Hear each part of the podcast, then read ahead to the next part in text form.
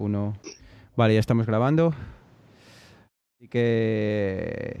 eh, nada, empezamos con la prueba a ver qué, qué cojones sale, ¿vale? Venga, vamos Vamos. para allá.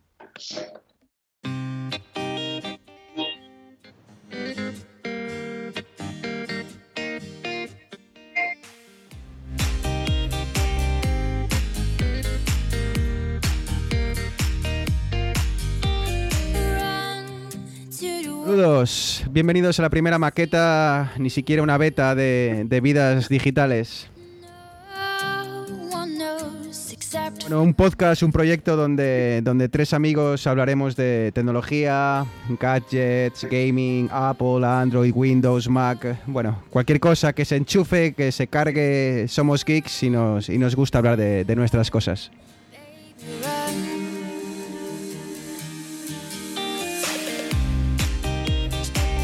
Como digo, hoy es su día de pruebas, eh, veremos a ver qué tal sale todo esto, así que nada, sin más preámbulos, vamos a empezar con, con las presentaciones.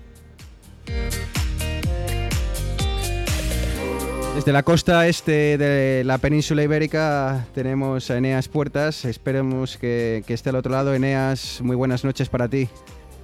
Hola, buenas noches, buenos días, Bruno. Bueno, buenas Pues tardes sí. para mí. Buenas tardes Buenas para tardes. ¿Qué tal? horaria. ¿Estás listo para, para empezar la primera grabación de esta maqueta beta de vidas digitales? Estoy listo, estoy listo. Tengo mis notas delante mío en el ordenador, rodeado de gadgets y listo para, para discutir, comentar, hablar sobre este fantástico mundo que nos apasiona. Perfecto. Eh, aguarda, aguarda un momento a que presentemos al, al tercero en Discordia. Pues desde la costa este nos movemos a- al centro de la península, desde el puro Getafe. Eh, Arturo, muy buenas noches. Buenas noches, tardes para ti, Bruno. Muy buenas. Se, te- se nota que, que andas con, con micrófono que por muy de Apple que sea, eh, no alcanza la calidad que, que necesitamos, pero bueno, hoy, hoy se te perdona, ¿vale? Pues me habéis pillado encima trasteando con Xcode 10, que la verdad que va muy bien, bueno, como todo lo que ha presentado la verdad Apple, pero bueno, no, no voy a adelantarme. Bueno, como veis, eh, ya se nos empieza a ver el plumero desde que hemos empezado. ¿eh? Ar- Arturo ya ha dicho que como todo lo que presenta Apple, aquí tenemos un, un fanboy de, de la manzana mordida.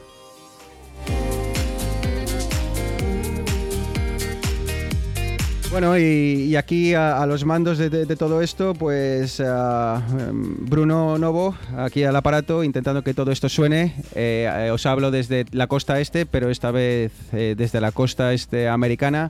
Saludos desde Canadá, saludos desde Toronto. Vamos para allá.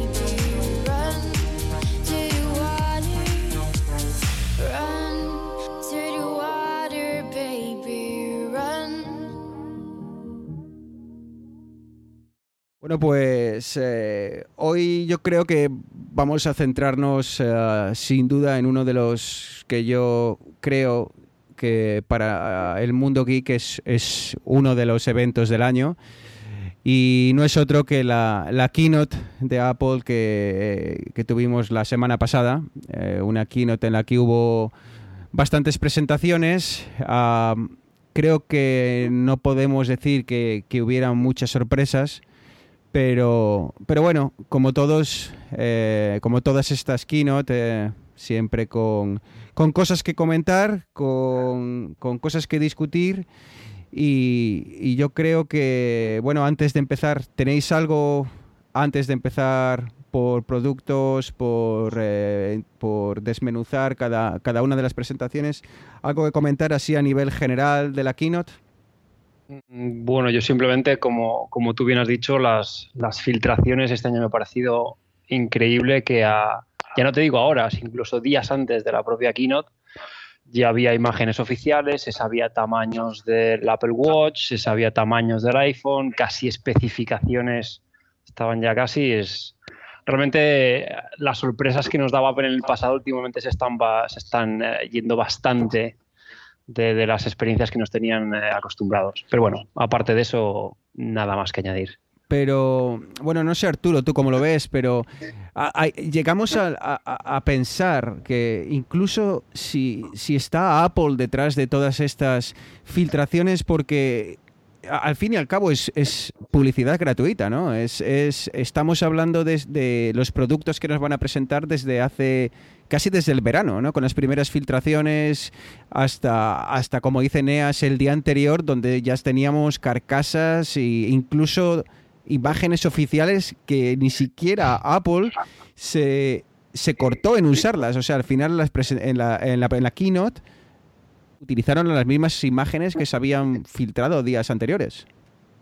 Sí, a ver, yo creo que la parte de hardware, pues al depender de fabricantes terceros, pues es bastante difícil tenerlo, tenerlo controlado. Pero bueno, también es verdad que si es Apple la que está detrás de las filtraciones, sin duda consigue que hable todo el mundo. Unos días antes ya esté todo el mundo hablando de una keynote que todavía no se ha celebrado. Entonces sí que es posible que sea Apple, porque además varias filtraciones fueron vistas en la propia página de Apple, porque la cierran para actualizarla, pero bueno, descubrieron un XML con varias referencias a productos. Por ejemplo, se supo los tamaños de los relojes de del Apple Watch 4, se supo creo que un día antes, pero precisamente por la URL del XML que se publicó y que eso sí que es culpa o vamos o cosa de Apple. No es como cuando se filtra algún componente de algún fabricante, que eso pues lo intentan controlar, pero bueno, pues ya se sabe que los acuerdos que tienen y demás, pues al que está ahí en la cadena de montaje pues le da bastante igual. No, bueno, está claro. Está claro que las filtraciones existen. Como dices tú, Arturo, eh, eh, yo llegué al, punto en el que horas una hora antes o un par de horas antes de la keynote, tuve que cerrar Twitter porque cuando se empezaron a filtrar todos los XML que, como tú comentabas, del site de Apple, era ya increíble. O sea, ya estaba todo detallado al milímetro y dije, bueno, voy a dejar un poco para, para, para la sorpresa. O sea, es que ya solo me faltan precios y, todo. O sea, fue, fue increíble. Así que, bueno, pues con este mini entrada sobre filtraciones o no, eh, si os apetece, empezamos con el primero de los productos que, que se presentó, el Apple Watch. So let's get started with the Apple Watch.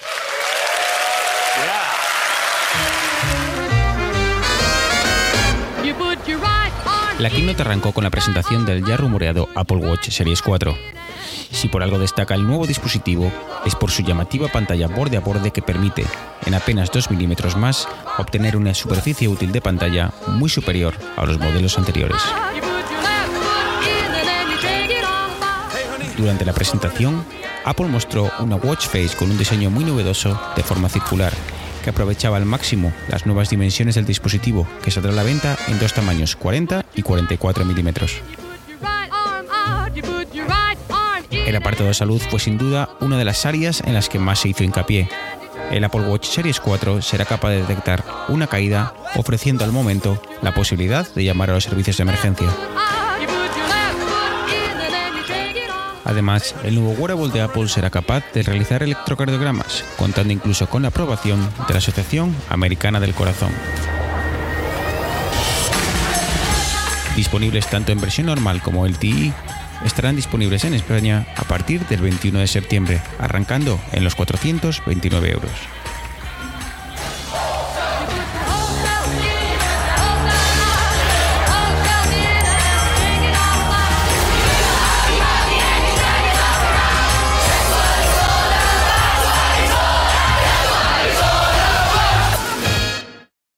Bueno, pues aquí hemos brevemente introducido lo que fue la presentación del Apple Watch, así que nada, sin más preámbulos, eh, Eneas, anímate. Eh, no sé mm. si queréis ir desmenuzando un poco las características que ya hemos comentado o ya simplemente saltamos y, bueno, hacemos un análisis de bueno lo que nos va pareciendo el producto. Bueno, yo creo que las características realmente cualquiera puede entrar en la página web de Apple y está bastante bien descrito.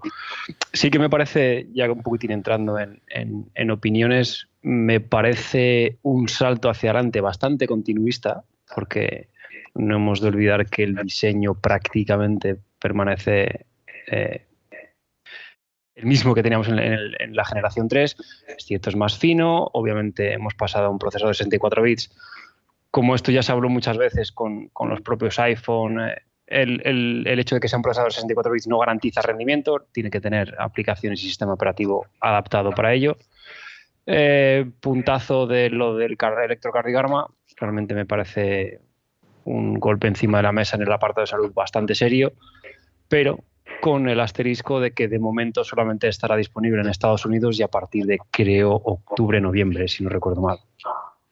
Aparte de eso, no he sido, no he sido nunca poseedor de un Apple Watch. Estaba bastante, bastante ilusionado con que este Apple Watch fuese a ser el, digamos, el primero que realmente me, fuese a comprar, pero me sigue pareciendo un capricho caro. No le veo más eh, utilidad que deporte y poco más. Y realmente, si hubiese mejorado el tema de la autonomía dos días, tres días, cuatro días, podría, podría pensármelo un poquitín más seriamente. Pero como digo, eh, salto hacia adelante continuista, bastantes mejoras, pero no lo suficiente como para realmente llamarme a hacer una, compra compulsiva. Bueno, lo que, lo que está claro, o al menos desde, desde fuera, es que eh, parece que este es el, producto que más está mimando a Apple, yo creo, desde, desde fuera. Es el, el que lidera las presentaciones, el, que, no sé, el que parece que Tim Cook está como más, más orgulloso de, ¿no? Pero como dices, el, hombre, eh, yo he tenido Apple Watch, ¿no? Y, Arturo tiene, es, Apple Watch. Eh, y, bueno, al fin y al cabo, sí es, sí es un, un, capricho, pero, pero se ve como Apple tampoco tenía claro desde el primer día hacia dónde, hacia dónde enfocar el producto. Si, si, os acordáis, empezó siendo un producto que lo vendían en, tiendas exclusivas, que 10 mil dólares de reloj. Y, de eso no cuajó y ahora parece que están más centrados en el deporte, en la salud, no tanto incluso en las aplicaciones. No sé, eh, Arturo, tú que encima de lo ves desde el punto de vista del desarrollador, eh, ¿crees que Apple está enfocándose eh, claramente hacia un sector determinado como puede ser salud y deportes? A ver, yo creo que fue un poco como el lanzamiento del iPhone. O sea, cuando Apple lanzó el iPhone no tenía ni siquiera el App Store. O sea, la verdad, el Apple Watch ha seguido, pues primero lo lanzaron, pues como tú decías, algo como de moda, que si las correas, que si demás. Yo la gente creo que las cambia más, pero yo en su día me compré una, una correa distinta a la de caucho esta o goma para ir cambiando y al final pues me resulta bastante molesto tener que cambiarla y siempre llevo la misma. Y luego Apple, no, no me acuerdo bien en cuál fue, pero yo creo que desde el principio sí que incluía la parte deportiva, pero yo creo que ya se está centrando en deporte y salud. De hecho, yo creo que las tres patas que presentaron eran deporte, salud y creo que lo de la pantalla más grande. Pero vamos, es lo que en lo que se está centrando tanto 8S como, como el propio dispositivo. Lo que a mí sí me gusta, y, sobre todo porque yo soy una persona que tiene una muñeca no súper, no grande, estoy quizá todo lo contrario.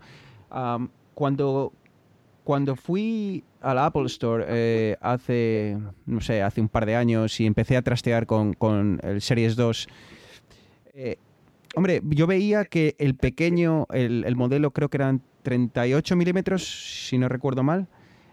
Eh, a, mí tenía la sensación de que era el modelo ideal para mi muñeca, y, pero quizá demasiado pequeño para interactuar con, él, ¿no? Y ahora quizá eh, este nuevo diseño yo creo que mm, va a hacer valorar a, las personas ahora, no estar muy claro a cuál ir porque todas las reviews que vemos, todo lo que leemos, habla de que el nuevo diseño con los nuevos acabados eh, es sin duda un, gran avance. Sí, de todas maneras, no, tenemos que olvidarnos que, el, segmento del, del, eye health, por llamarlo de alguna manera, el, tener en tu muñeca un dispositivo que, que mire tu ritmo cardíaco, sea capaz de, en el caso de Apple, por ejemplo, decirte cuando, cuando puedes tener un episodio cardíaco. Es un nicho de mercado que está muy poco explotado, que hay, no, nos olvidemos que hasta hace no más de 5 o 6 años, realmente quien quería un, reloj que le midiese las pulsaciones tenía que comprarse un, el, mítico combo reloj con banda del pecho.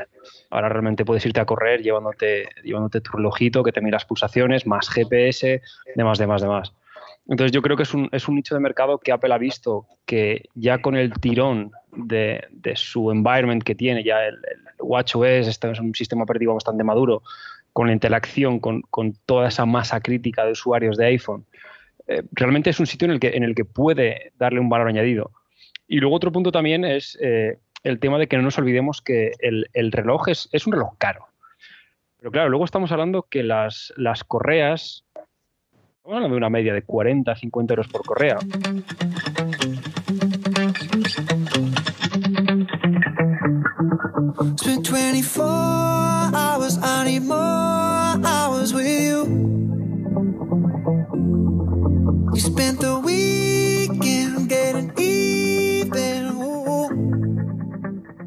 Bueno, eh, continuamos. Hemos tenido un problema técnico. Eh, como ya hemos dicho, esto es una, ni siquiera es una beta, yo creo que no llega al nivel de beta, así que estas cosas... Pre-alfa privada. Eh, sí, es un pre-alfa, solo para, para aquellos que han eh, puesto más de 500 mil dólares en el Kickstarter.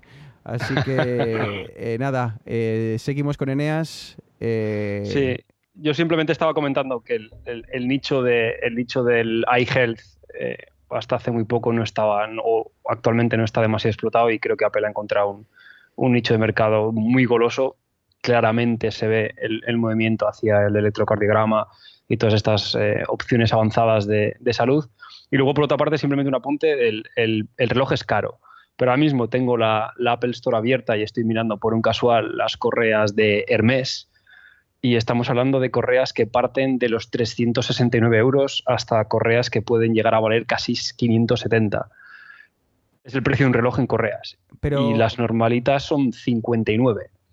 Pero bueno, es que yo el reloj, a ver. Al fin y al cabo es, eh, a ver, el que quiera gastarse 500 euros en una correa por el hecho de decir que tiene la correa de Hermes, pues bueno, oye, no me parece mal tampoco que haya, que haya esa opción ahí, de la misma forma que haya correas pues que empiecen a 60 dólares o euros, perdona, que, sí, sí, sí. que, incluso es, esa es la parte que me parece más cara. O sea, una, una correa de un plástico que vamos a la eh, mañana vamos a Amazon y nos la compramos con una calidad que quizá no es exactamente la misma, pero nos cuesta 10 pavos y ahora eh, eh, en Apple vale 60. Ahí el negocio de las correas yo lo veo un poco como, como el de los cables, pero bueno, un cable me lo puedes justificar, ¿no? Es que tiene un chip que hace que no pueda tal. Bueno, vale, lo veo, yo conectores y demás de Apple, o la calidad de los materiales. Pero no sé, en las correas me parece algo muy difícil de justificar la diferencia de precio por algo que, que es material solo.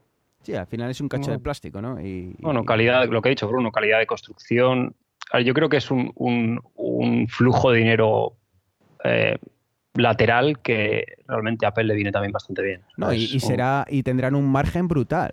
O sea, eh, venderte un cable Lightning por no sé cuánto vale un cable Lightning, pero que está en 20, 20 euros así un Sí, 19.90 seguramente. Claro, o sea, si incluso vas y compras uno certificado que, que te vale menos de la mitad, imaginaros el margen que tiene Apple en, cada cablecito que vende. ¿no? Y, yo creo que esa es una de las razones, aunque nos estaríamos metiendo en otro tema, por el cual seguimos sin ver el, USB-C en, los terminales, porque bueno, ya os digo, esto es otra, para otro día, para otro día lo podemos dejar, pero no, para mí no tiene ningún sentido la apuesta por el USB-C que hicieron en el, en el, en el MacBook que no puedas conectar ningún dispositivo al MacBook. Necesitas un, cable con un adaptador y, tal, ¿no?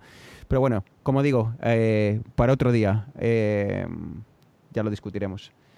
Eh, Arturo, que vas a pasar por caja, tú que eres runner, te gusta el ciclismo, ves novedades interesantes en el Apple Watch que te hagan plantearte pasar por caja este año.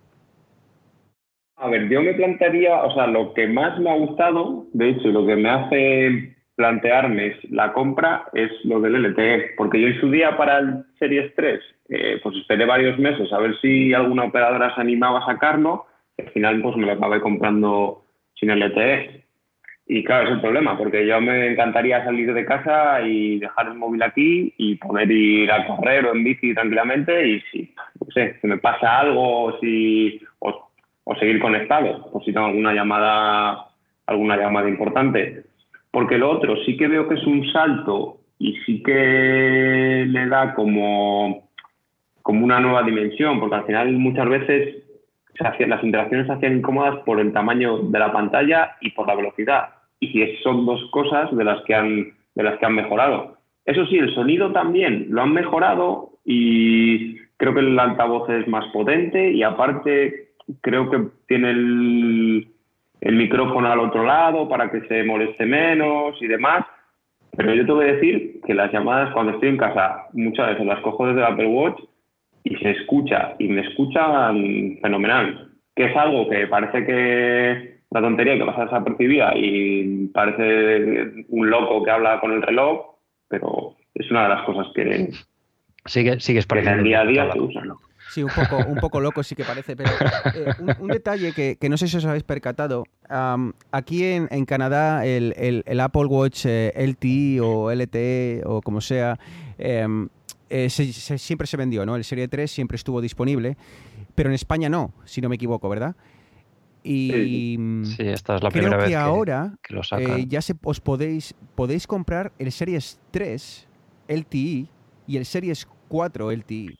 O sea que si alguien dice, bueno, me llama mucho el tema de, poder, de esa ah, independencia ¿no? que te da el, salir con el sin el teléfono, pues oye, una opción que está ahí y, además creo que bastante bien de precio es, oye, Series 3 es un, es un terminal que es potente, es un terminal que al final solo tiene un año y, y bueno, está ahí. No sé cómo, cómo lo veis. ¿Recomendaríais o, Arturo, te plantearías comprar un, un Series 3 LTE o, o, no? Yo en este caso, o sea, luego hablaremos de la parte de iPhone que es totalmente diferente, pero yo en este caso mm, veo muy importante el, el procesador. O sea, ya han pasado a 64 bits y va a pasar algo como con el iPhone 5S, creo que es, que ha tenido un montón de soporte porque fue el primero con 64 bits y todavía creo que aguanta sí, iOS Realmente el, el, Series 4 es una apuesta de futuro muchísimo más seria que el, que el Series 3. Ya simplemente por, como dice Arturo, por ese cambio de procesador. No, y eso, es algo súper importante que comentáis, porque son pequeños cambios que, que la gente eh, en la calle o, cuando van a comprar no, no, no, lo aprecian, ¿no? Ellos ven, bueno, me gusta más este tamaño de pantalla, menos este color, pero eso que comentáis, ese salto a los 64 bits puede ser clave y, realmente, como sabemos que, que, Apple da soporte a, los terminales por, por varios años, eh, puede ser una razón muy de peso para, para, para valorar la compra del 4, aunque sea un, un poco más caro. Sí, quizás se podría una, una aproximación un poquitín más conservadorista sería mantener un Series 3, si es que se dispone de un Series 3, esperar a la siguiente generación y ver realmente si, si este trend que lleva ahora con la pantalla más grande se mantiene, si se mejora algún, alguna característica más que justifique una compra, un, salto más fuerte de un Series 3 a un Series 5, por ejemplo. y, y, bueno, por último, la parte tecnológica, eh, nos puede gustar más o menos, estará disponible en España o no, pero que que un Apple Watch sea el primer terminal, eh, como decían en, eh, la presentación, eh, de venta en, el counter, en el bueno, en tienda, ¿no? Que, puedes ir y, comprar un, aparato que te da un electrocardiograma. creo que, y que todo eso quepa en el mismo espacio que, hemos, que, han conseguido mantener el mismo espacio que hasta ahora, creo que es algo muy de valorar para Apple y que puede marcar un antes y un después, sobre todo en personas a partir de cierta edad que pueden tener bueno, problemas de salud o, problemas cardíacos. No, sé cómo lo veis. Eh, sin duda alguna fue el, el, mayor puntazo de toda la keynote. Me recordó a estos, esos momentos en los que Apple de repente, cuando nadie pensaba en pantallas táctiles, se sacó de la manga un móvil con pantalla táctil. Cuando nadie tenía portátiles de aluminio, se sacó un portátil unibody que era pantalla retina, etcétera. Estos, pequeños golpes de genialidad que, nos tenía acostumbrados Apple y que últimamente, bajo mi punto de vista, se han perdido un poco. A ver, yo lo vi como, no sé, es que últimamente hay partes que me pasa con todo el tema de realidad aumentada y demás, que hay muchas cosas que es un, porque puedo, o sea, meto esto en un móvil o en un reloj, porque puedo, pero luego a la hora de la verdad, mmm, no sé hasta qué punto, hombre, está muy bien lo de que puede detectar determinadas enfermedades del corazón y demás, eso, eso está genial, pero no sé, lo de hacer un electrocardiograma, pues no, mm, imagínate que hacer un aparato así, que vas a la farmacia y te lo hace, o sea, no, no creo que sea tan determinante. Pero bueno, yo hablo yo que fui, o sea, que el primer Apple Watch que tuve fue, de hecho fue el primero, el Series 0, y lo compré sabiendo que el primero era para salir a correr, deportivo, que es lo que sigue siendo, pero también para el día a día, o sea, yo ahora cuando no lo tengo y de repente me vibra el iPhone, es como raro, porque ahora estoy acostumbrado a recibir todas las notificaciones en el reloj y no interactuar casi, casi con el teléfono.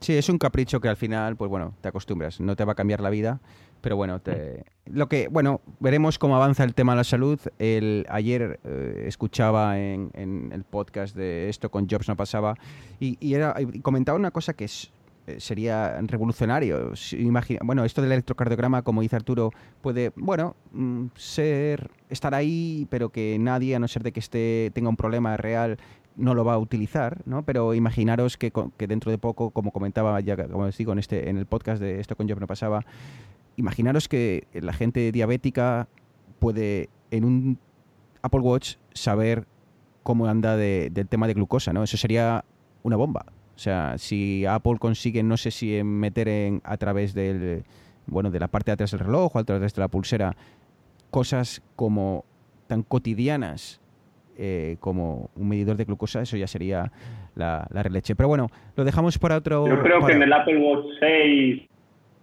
7, 8, algo de eso nos espera. Veremos, veremos porque eh, me imagino que todo esto de las aprobaciones, de los de los, obtener el, el approval de, de, las, certificaciones, certificaciones lleva mucho tiempo y estoy seguro que este que este electrocardiograma y tal lleva en, en Apple, lleva en Cupertino desde hace dos años, eh, pero pero claro aprobaciones y demás y, y bueno veremos a ver lo que nos depara, pero bueno yo creo que, que pinta bonito y, pinta bien el Apple Watch.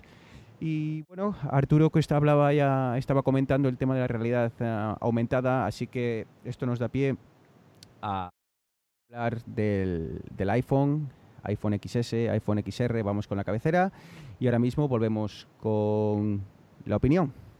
Now let's talk about iPhone. iPhone 10 define the future. El 10S y el 10S Max ya están aquí los de Cupertino anunciaron por todo lo alto al sucesor del iPhone 10, con un salto de potencia, cámara y sobre todo tamaño. Y es que esta vez el iPhone llegará junto con su hermano mayor, el 10S Max de 6,5 pulgadas. Ambos modelos cuentan con un nuevo procesador, el A12 Bionic, con motor neuronal mejorado, gracias al cual los nuevos terminales serán capaces de ofrecer el denominado Smart HDR, que realizará varias tomas de una misma foto para posteriormente combinarlas, obteniéndose así unos resultados a priori espectaculares.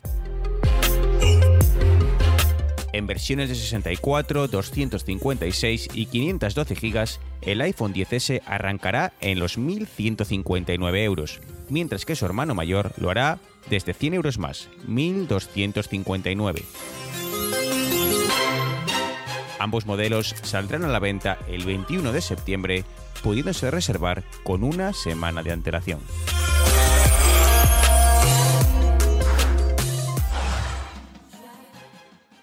Bueno, y eso ha sido una pequeña introducción de lo que va a ser el, nuevo book insignia de, Apple, eh, iPhone, y hay que pensarlo esto muy bien, iPhone 10S, no XS, porque aquí en Norteamérica es décimo S, o sea que es tenth, no ten, so, así que, mm, bueno, hay que tener cuidado porque esto puede llevar a discusiones. Así que empezamos con el 10S, eh, dos modelos, uno que conserva el tamaño y dimensiones del, del- del 10 y, y uno nuevo, eh, 10S Max, que vaya con el nombre, por cierto, eh, que bueno, eh, tiene el, tamaño de un, un- iPhone 8 Plus, pero con un tamaño de pantalla que, que- creo que, llama la atención. Y, bueno, empezamos. eh, no sé cómo lo veis. A mí quizá lo que más me ha gustado de este lanzamiento es que creo que es la primera vez en la que un tamaño diferente no implica un mayor número de, de opciones, ¿no? Y creo que si os fijáis en los anuncios es algo que Apple ha intentado plasmar desde el minuto uno, son, giran los teléfonos, los, los muestran, los hacen como mostrarte los que son exactamente iguales y luego los ponen uno delante de otro para indicarte que simplemente es un, poquito más grande. Eh, ¿Cómo visteis esta nueva iteración del iPhone, este nuevo lanzamiento? Arturo. A ver, más allá de la diferenciación de, de los dos tamaños, que bueno, que siempre lo, lo habíamos tenido desde el iPhone 6, pues la novedad yo creo que es esa que has comentado, que al final, de hecho, el nombre de no llamarlo Plus y llamarlo Max es para dejar claro que no tenía nada mejor salvo la, bueno, mejor o peor, salvo la dimensión de la pantalla. Luego lo demás, también cambió un poco el ciclo porque el año pasado fue dos modelos como de gama, me- gama más baja en dos tamaños y luego ya teníamos el iPhone X y ahora han hecho justo, justo al contrario. Eh, respecto a los S, pues una, una versión S. Al final, pues mejora, creo que la pantalla, a falta de ir y probarlos, creo que tiene un rango del color un 60% mayor.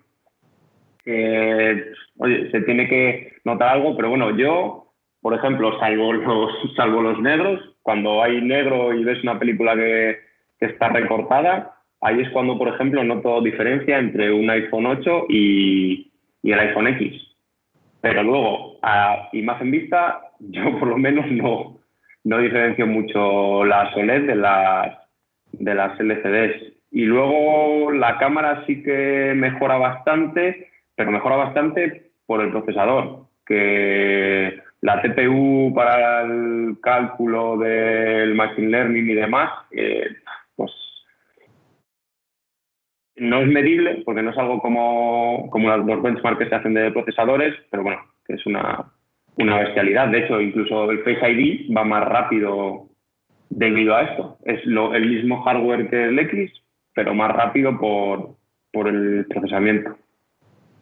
Eh, Eneas, XS, ¿qué opinas? Eh, sinceramente, a nivel estético, me queda igual. A mí el iPhone 10 era un teléfono que más allá de, de pantallas y demás, me parecía un teléfono grande, pesado, no demasiado cómodo de mantener en mano.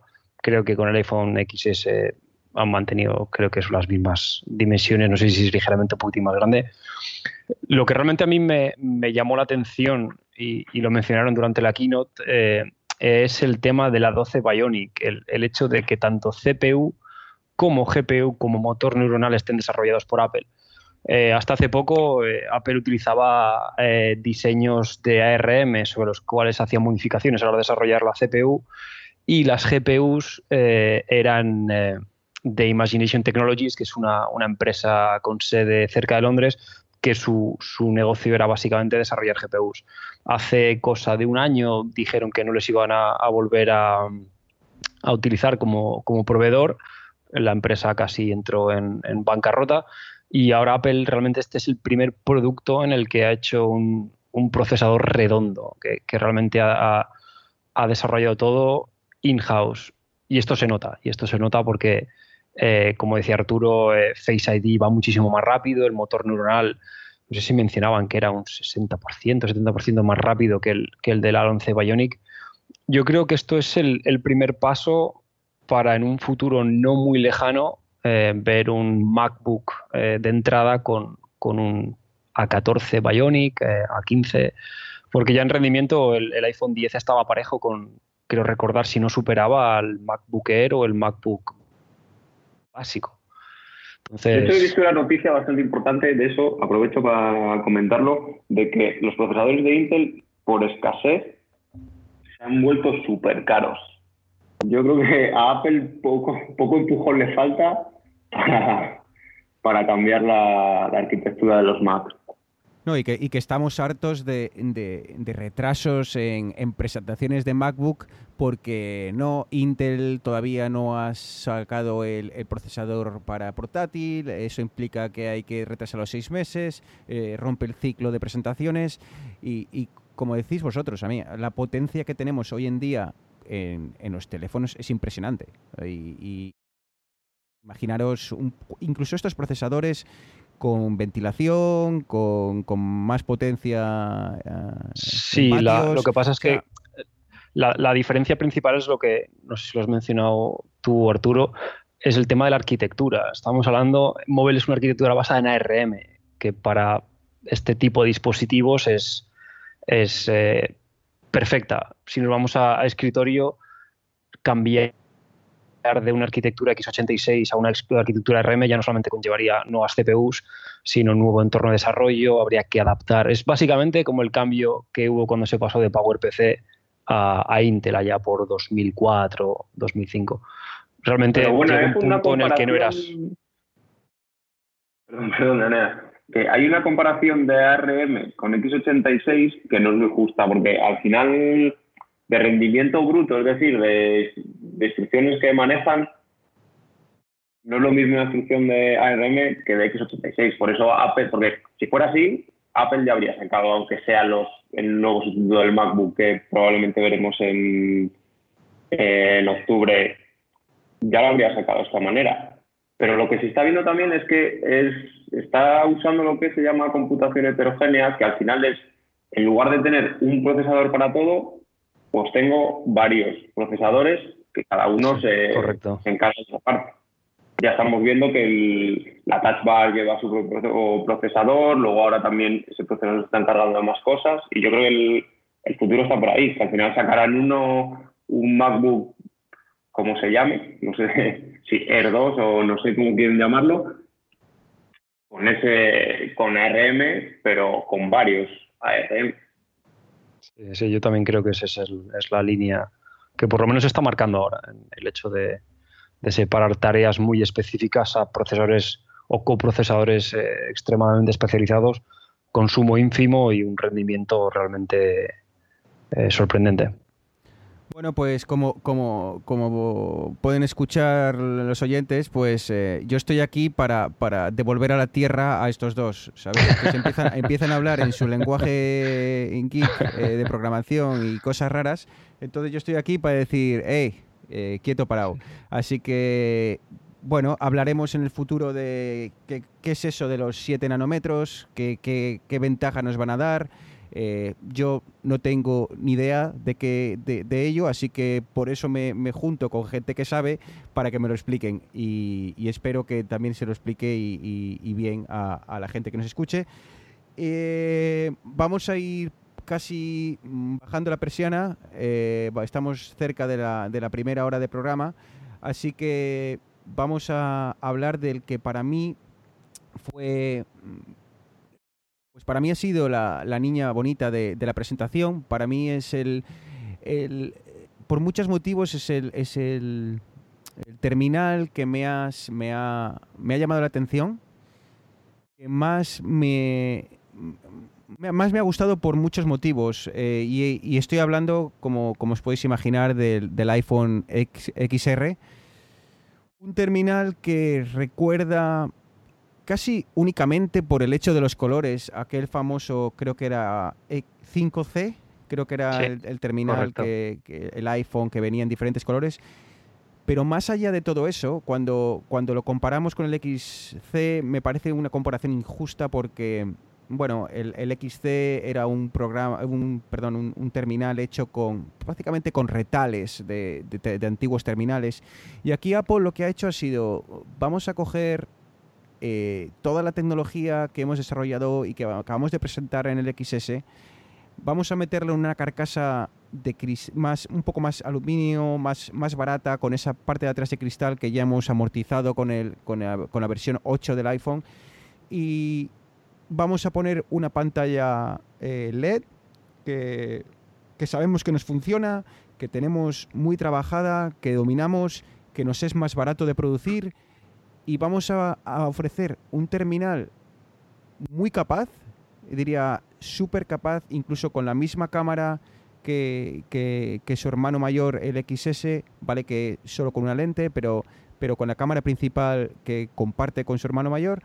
Y, vamos a sacarlo en un precio que yo, para mí, se va a vender como churros. O sea, el precio y colores ya me parecen una combinación que, que, va a arrasar. Y si a eso le añades que por dentro, por sus tripas, son de lo mejor que hay, bueno, no de lo mejor, no, lo mejor que tiene ahora Apple en sus, en sus laboratorios, sinceramente me parece que va a ser la venta de estas navidades. Quizá es que a mí me ha gustado mucho y, estoy un poco siendo un poco demasiado subjetivo. No sé cómo lo veis vosotros, Eneas. Yo tenía la tarjeta de crédito lista para comprarlo hasta que dieron las especificaciones de la pantalla. Eh, a mí, sinceramente, me parece vergonzoso que en 2018 un móvil de 6,1 pulgadas no llegue a Full HD. Dato curioso, los, los PPIs, los píxeles per, per pulgada, per inch, eh, son los mismos que el iPhone 6 que tengo. El iPhone 6 Plus, estamos hablando de un móvil de hace casi cuatro años, el iPhone 6 Plus era Full HD, 401 píxeles por pulgada. Sinceramente, eh, para mí ha matado todo el, todo el, subidón que tuve cuando presentaron el móvil, cuando dijeron que tenía el mismo procesador, eh, Face ID, colores, tamaño, quizás un pelín grande para mi gusto, pero comedido. Ya con la pantalla a mí lo han, lo han matado todo. Me Será verlo en directo. ¿eh? Pero yo sinceramente me esperaba, no te estoy hablando de un 2K, pero un Full HD en un móvil de entrada. Y luego estamos diciendo 700 y pico euros muy ligeramente. Eh, yo creo que estamos perdiendo un poquitín el suelo de, lo que vale un móvil. Ya eh, nos cuesta cada vez menos gastar más de 700 euros en un móvil y, sinceramente, como móvil de entrada no lo veo para nada. Bueno, pero sigues teniendo terminales, creo que todavía está a la venta el iPhone 7 por un precio muy adecuado. Quiero decir, el, usuario que quiera, quiero lo mejor, y lo quiero ahora, tienes el XS. Eh, mira, quiero estar al día, quiero tener un móvil que me va a durar los próximos cuatro años, pero no me quiero gastar, aquí en Canadá creo que está en torno a los 1.700 dólares, quiero gastar en 1.000 dólares, o sea, casi un tercio ¿no? del coste. Y tienes, creo que un terminal bastante redondo, pero bueno, Arturo, yo creo que, de hecho, ahora la compra buena es coger un iPhone X de ahora que los venden por 200 y 300 euros menos para quitarse stock. Pero respecto al XR, a ver, está claro, como comentabas, que no es un, no, no se puede comparar al C porque tiene el mismo procesador. En su día el C, de hecho, no tenía 64 bits como tenía el S, el 5S. Entonces, enseguida se quedó se quedó obsoleto.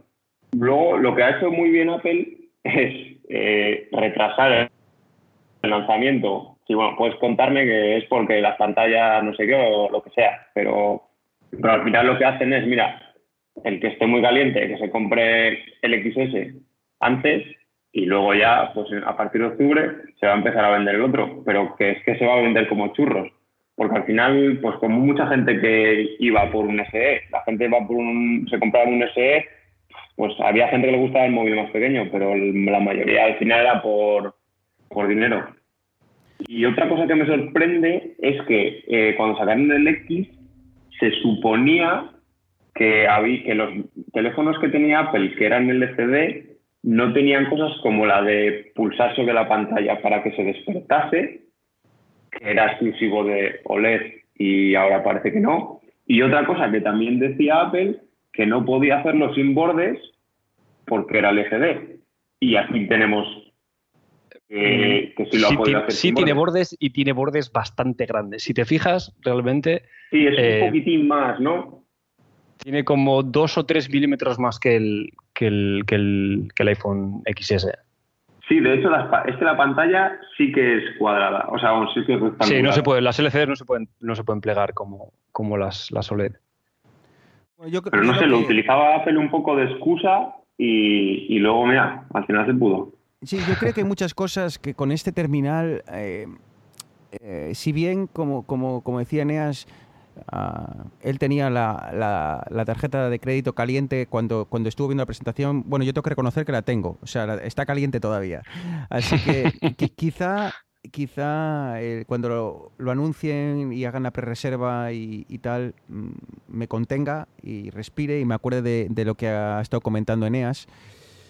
Y, y, quiero verlo en, eh, en, directo, quiero tocarlo, quiero ver, porque tengo eh, dos cosas que quiero ver. Uno es la pantalla, uno eh, que sí, dicho lo cual, todas las reviews, todo el mundo que lo ha visto dice que la pantalla es impresionante para ser un LCD.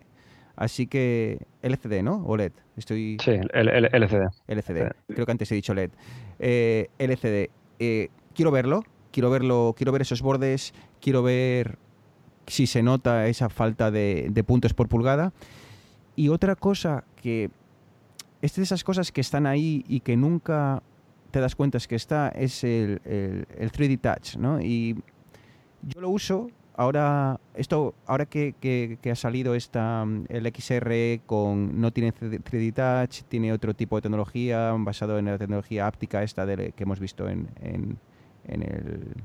No, pero al final, al final es al final es simplemente que detecta que estás eh, como unos segundos, ya que es una pulsación larga, y te devuelve una respuesta táctica. O sea, no es. Pero se sabe ya. Nada que sustituye. ¿Se sabe ya si funciona de la misma forma que funcionaba el, el, el, el 3D Touch? El, eh, único ejemplo que dieron era con la cámara. Exacto. Que pulsabas la esquina y nada más. es que no, no, han mencionado nada más. Mi miedo es que, por ejemplo, una cosa que utilizo yo mucho, que es recibo una notificación, dejo apretado, se me expande, leo un poco el contenido. Eso, que bueno, son problemas del primer mundo, pero eh, me gustaría saber si eso es aplicable al, nuevo XR, porque el miedo que me da es que, como dice Neas, solo se solo lo mostraron en, la cámara, ¿no? Y otra cosa que no he conseguido ver, no sé si lo habéis visto vosotros, ¿se sabe si el XR tiene carga inalámbrica o no? Sí, con trasera de cristal y en teoría Sí, la página web de Apple dice que, tiene carga. Tiene carga sí, pero yo creo que es la carga lenta que tiene el, X también, porque los nuevos, el XS creo que tiene carga, no sé si es la más rápida que hay, pero sí que tenía cambios en la, carga inalámbrica. Otro, otro día discutiremos cómo te gastas un, o Apple saca a la venta un, terminal que, que, no sé en euros, pero me imagino que esté en torno a que a los 1.200 euros más o menos, el, el XS y sí, 1100 o algo. 1100 y pico. Igual que el X. Vale, te, comprarás una carcasa. Te comprarás una carcasa, e, igual pasas por ahí, agarras una Apple TV, 1200. Em, y, y, macho, luego tienes que comprarte un cargador de alta velocidad, pero de más potencia. Tienes que comprarte un cargador el, que utilices para, para un, un MacBook. ¿En serio, Apple? ¿En serio que a estas alturas me vendes un terminal con carga rápida y no me pones un cargador rápido? Pequeñas incongruencias. Sí, son de esas cosas que me dan rabia. Y, igual que los auriculares, ¿sabes? Eh, ahora ya me quitas el adaptador y eh, son esos detalles que mm, le costarán céntimos a Apple, ¿no? Y, sigue. Pero bueno, cosas mías. ¿Y qué opináis, qué opináis vosotros sobre, sobre la pérdida de... Bueno, la pérdida en este caso es una ganancia de, tamaño. Yo estoy encantado con el tamaño de mi iPhone 6. Realmente yo creo que es el, tanto en tamaño de pantalla como en grosor de móvil, me parece el móvil perfecto ¿Qué opináis que ahora lo más pequeño sea 5,8, que ya para mí es un tamaño grande, y que el iPhone de acceso era, es lo que antes llamamos un phablet, ¿no? un, teléfono casi tablet? Pasando de casi, casi 7 pulgadas a, bueno, 6,1, pero yo recuerdo, el, por ejemplo, el Nexus 7, el, tablet de Asus, eran 7 pulgadas. Este móvil es un pelín más pequeño que, que aquel tablet. ¿Qué, ¿Qué, os parece este, este incremento del tamaño mínimo? Yo creo que Arturo es el, que mejor nos puede hablar de ello porque tiene un 10 y, bueno, tiene ya... ¿Cómo te apañas con, el, con ese tamaño y...? Yo la verdad que, perfecto, no, no lo noté eh, demasiado. De hecho, lo único que se me hizo raro es muchas veces con, cogiéndolo con una mano que tocaba un poco el borde, el borde inferior y a veces me daba la pantalla y hacía, hacía cosas raras. Pero el tamaño yo creo que es que es como todo. Tú te compras, o sea, hace años cuando cambié del 4 al 5, me parecía que el 5 tiene una pantalla enorme. Y ahora ves un 5 y dices, es que aquí no puedo ni, vivir con esto y me cuesta hasta escribir.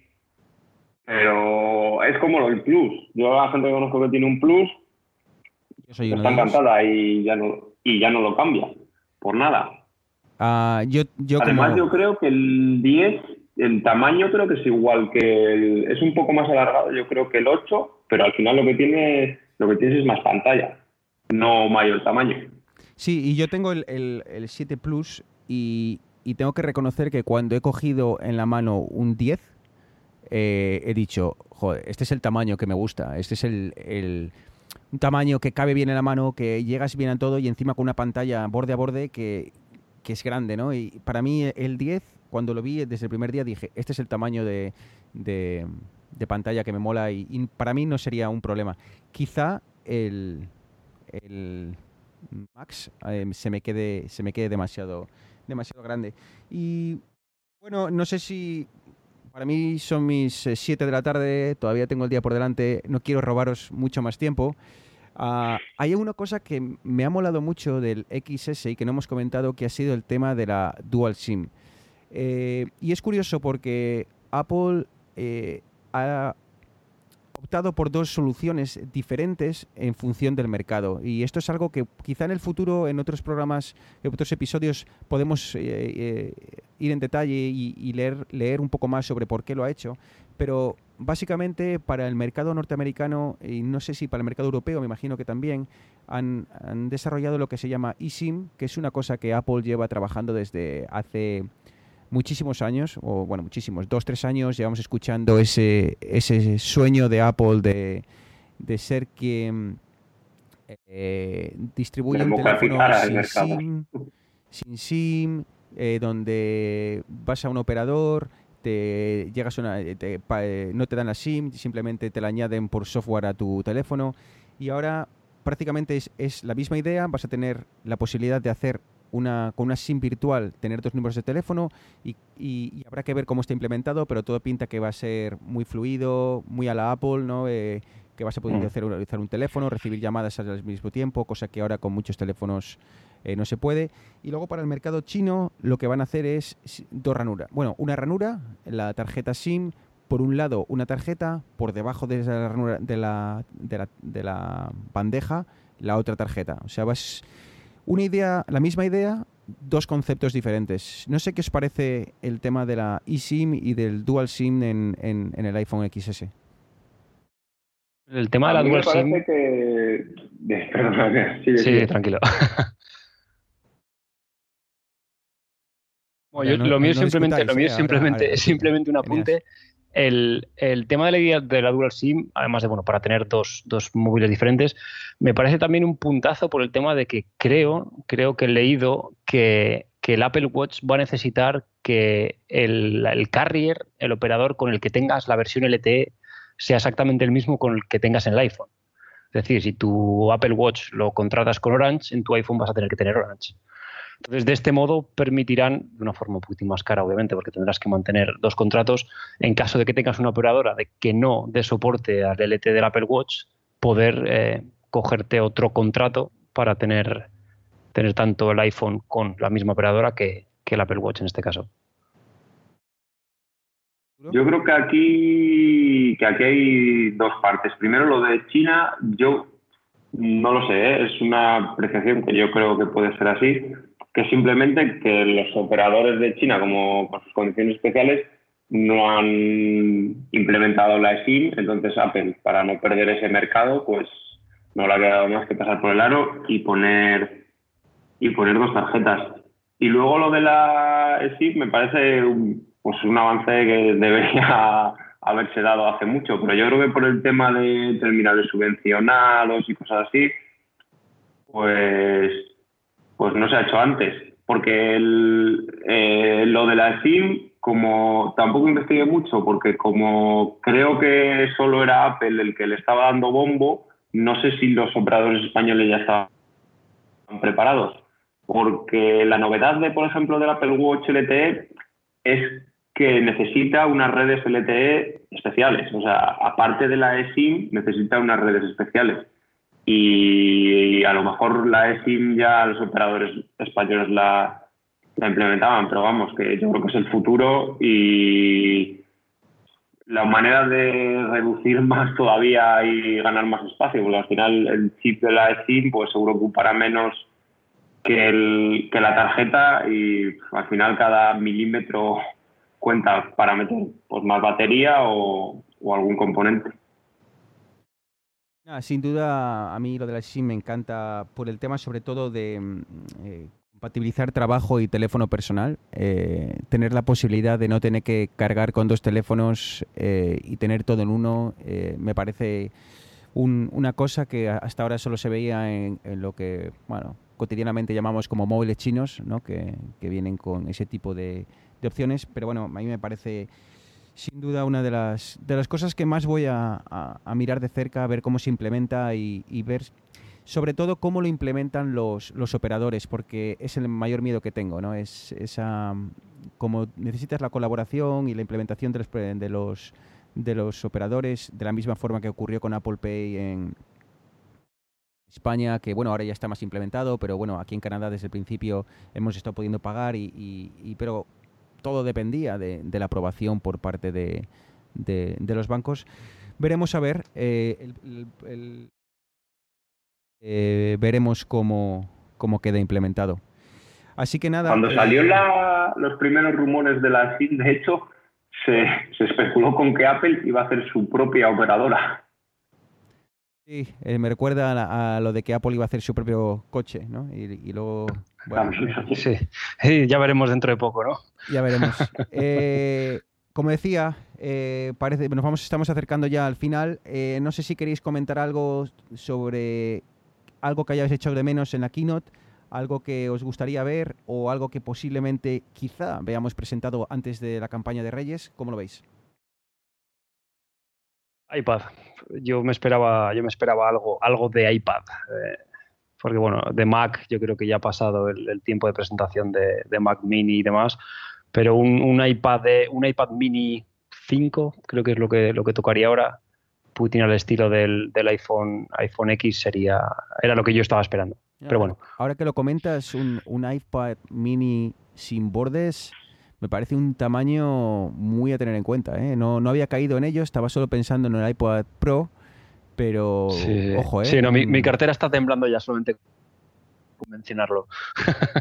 sí. Eh, Arturo, ¿algo que echases de menos desde, desde tu punto de vista? Mm, yo, pues un poco por la misma línea, porque se sabía una semana antes o así, todo el mundo daba por hecho que iba a ser un macroevento en el que van a presentar toda la gama de renovada de Mac, la que no se había renovado, como el Mac Mini y el supuesto sustituto del, del MacBook Air y los nuevos iPads. Y al final no vimos nada. Hombre, yo lo veo normal porque ha durado dos horas solo presentando estos dispositivos, pues una keynote de cuatro horas a ver quién se la come. Sí, además queda, hablar del Mac Pro todavía. Queda, yo creo que este año todavía queda chicha para, para ir a hablar de Apple. ¿No os, dio la sensación en, durante la keynote que, iban como a tropel? Era pim, pim, pim, pim, no, o sea, era, eh, iban a, toda leche, o sea, no, no daban tiempo ni para respirar. ¿No, no tuviste esa sensación todo el rato de que iban a... yo, yo, decía, oh, aquí viene una iPhone, Mac Mini y ya verás tú la que nos van a liar aquí, porque digo, esta gente va a toda leche. No sé si tuviste esa impresión también. Sí, bastante menos. Es que les viene pasando. Yo, eso, les viene pasando en varias keynote. Yo creo que al final yo creo que al final es la gente que habla, que no sé, estábamos un poco acostumbrados a Steve Jobs, que hablaba de forma pausada y demás. Aquí parece que sale cada uno, suelta su rollo lo más rápido posible y con mucho contenido y muchas demos de terceros y demás. Y sí que parece un poco atropellado con cambio de... Solo falta gente yendo vestida de negro y cambiando cosas de sitio en el escenario. Vamos, sí que son un poco, un poco atropelladas estas últimas. Pero bueno, hablando de atropellar, os voy a atropellar cinco minutos más de vuestro tiempo, porque esto, algo que comentas, eh, estamos hablando de una keynote que va atropellada, que va sin, a, van a, toda prisa.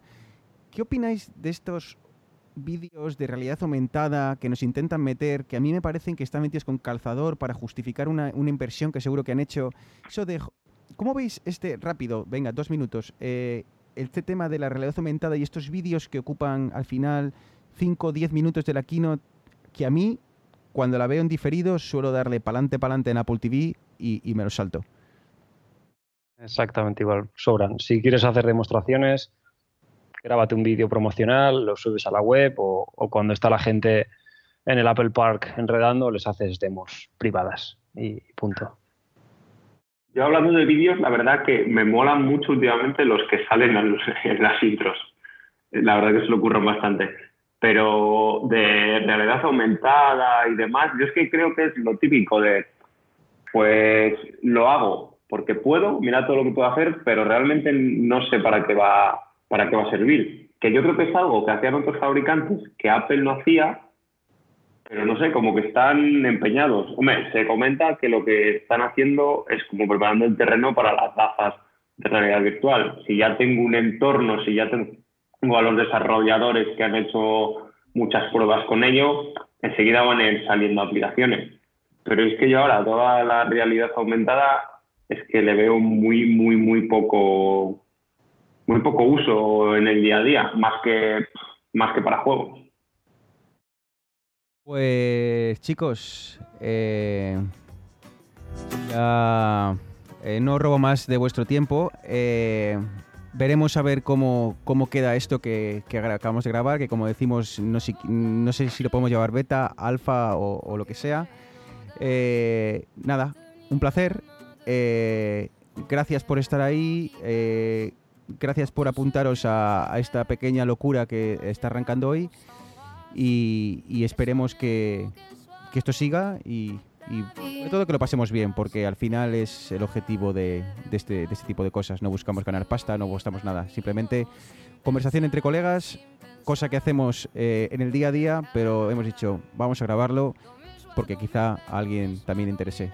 Eneas, muchas gracias. Gracias Bruno, nos vemos en la próxima.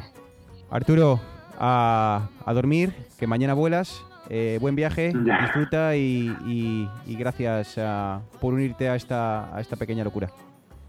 Muchas gracias y un saludo para todo el mundo y nada, pues esperamos volver pronto y, que esto siga. Y lo que dices, que sea, que disfrutemos, que disfrutemos con, con nuestra parte friki y bueno, si a alguien le interesa, pues bienvenido, aquí estamos. Pues veremos si a le interesa o no. A nosotros nos lo pasamos bien, a nosotros nos gusta, así que de momento es suficiente. Eh, así termina el primer de, esperemos, muchos eh, eh, capítulos de, esto que creemos se llamará Vidas Digitales. nada, si hay alguien que... Algún día contaremos la historia del nombre. Sí, algún día lo encontraremos. Si alguien ha escuchado esto y ha tenido y se ha dado eh, y, y- nos puede dar algo de feedback y demás, gracias por estar ahí, gracias por perder una hora de tu tiempo en escucharnos y esperemos que haya sido al menos lo suficientemente bueno para que cuando te digamos hemos lanzado otra segunda beta, no te importe volver a, escucharnos. Muchas gracias, nos vemos dentro de poco. Chao. Si me es que ya me he encontrado y sé